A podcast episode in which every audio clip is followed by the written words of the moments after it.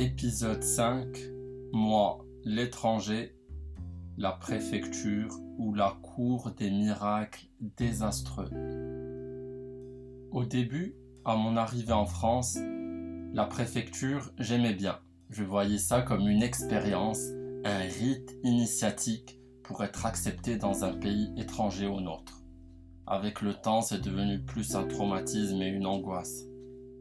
Je me rappelle arriver en France fin septembre 2006 avec un visa étudiant étranger que je devais transformer en carte de séjour d'étudiant étranger. J'arrive à la préfecture, c'était dans le 15e à l'époque, un gros dossier avec justificatif de ressources, inscription à une école, quittance de loyer, EDF. Bref, ici j'ai appris qu'il fallait tout garder et surtout tout pouvoir prouver. Dossier déposé et là on me donne une adresse pour passer la visite médicale. Si mes souvenirs sont bons, c'était vers Passy. À ce moment-là, c'était encore un jeu pour moi. Quelques jours après, j'arrive à Passy pour la fameuse visite médicale. Dans la salle d'attente, il y avait de toutes les origines. On dirait qu'on était un peu des cobayes et qu'on allait passer un test médical pour savoir si on était apte à vivre en France. Test réussi, pas de maladie, virus ou autre élément pouvant nuire à la France.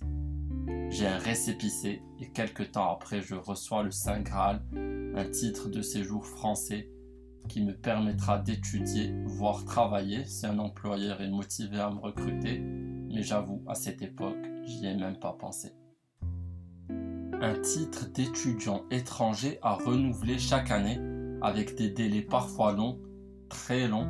J'avais l'impression d'aller à la préfecture tous les six mois car n'oublions pas, l'administration française n'est pas une start-up. Il y a même des rumeurs qui circulent comme quoi un fonctionnaire aurait traité tous ses dossiers en attente et qu'il aurait été licencié pour productivité. Mais bon, ça reste une rumeur. Puis pourquoi se presser ça exerce notre patience et persévérance. Vivre en France, ça se mérite.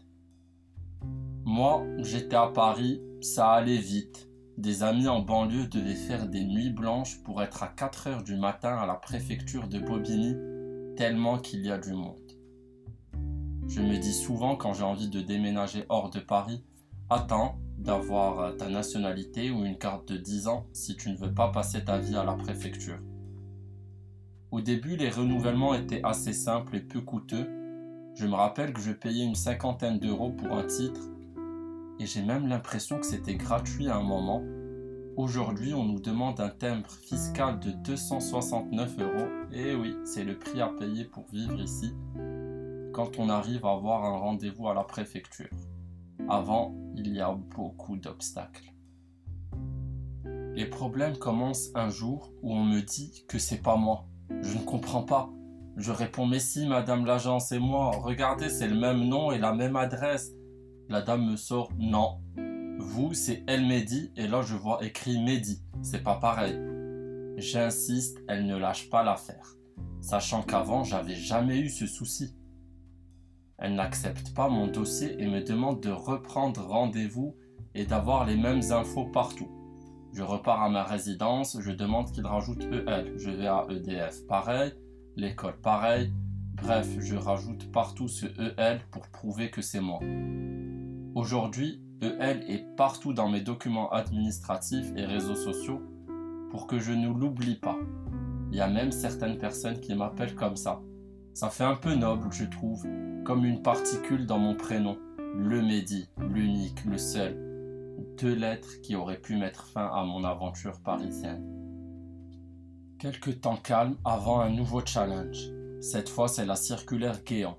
Claude Guéant ne veut plus d'étudiants étrangers en France pour faire du pied aux électeurs du FN. Faut savoir que les étudiants étrangers rapportent beaucoup d'argent, plus que ce qu'ils ne coûtent.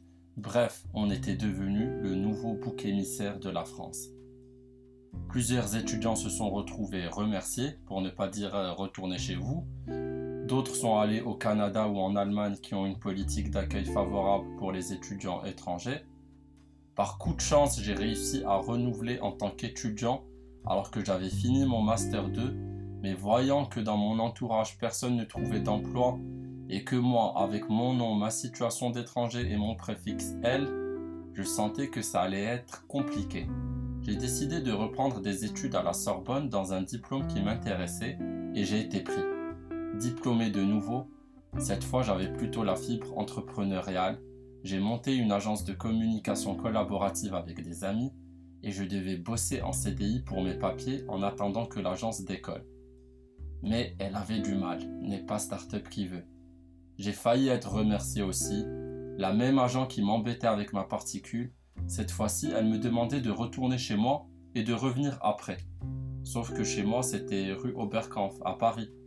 Mais elle, je pense qu'elle parlait du Maroc. Cette période était assez passionnante et douloureuse à la fois. J'ai fait des mauvais choix sans doute.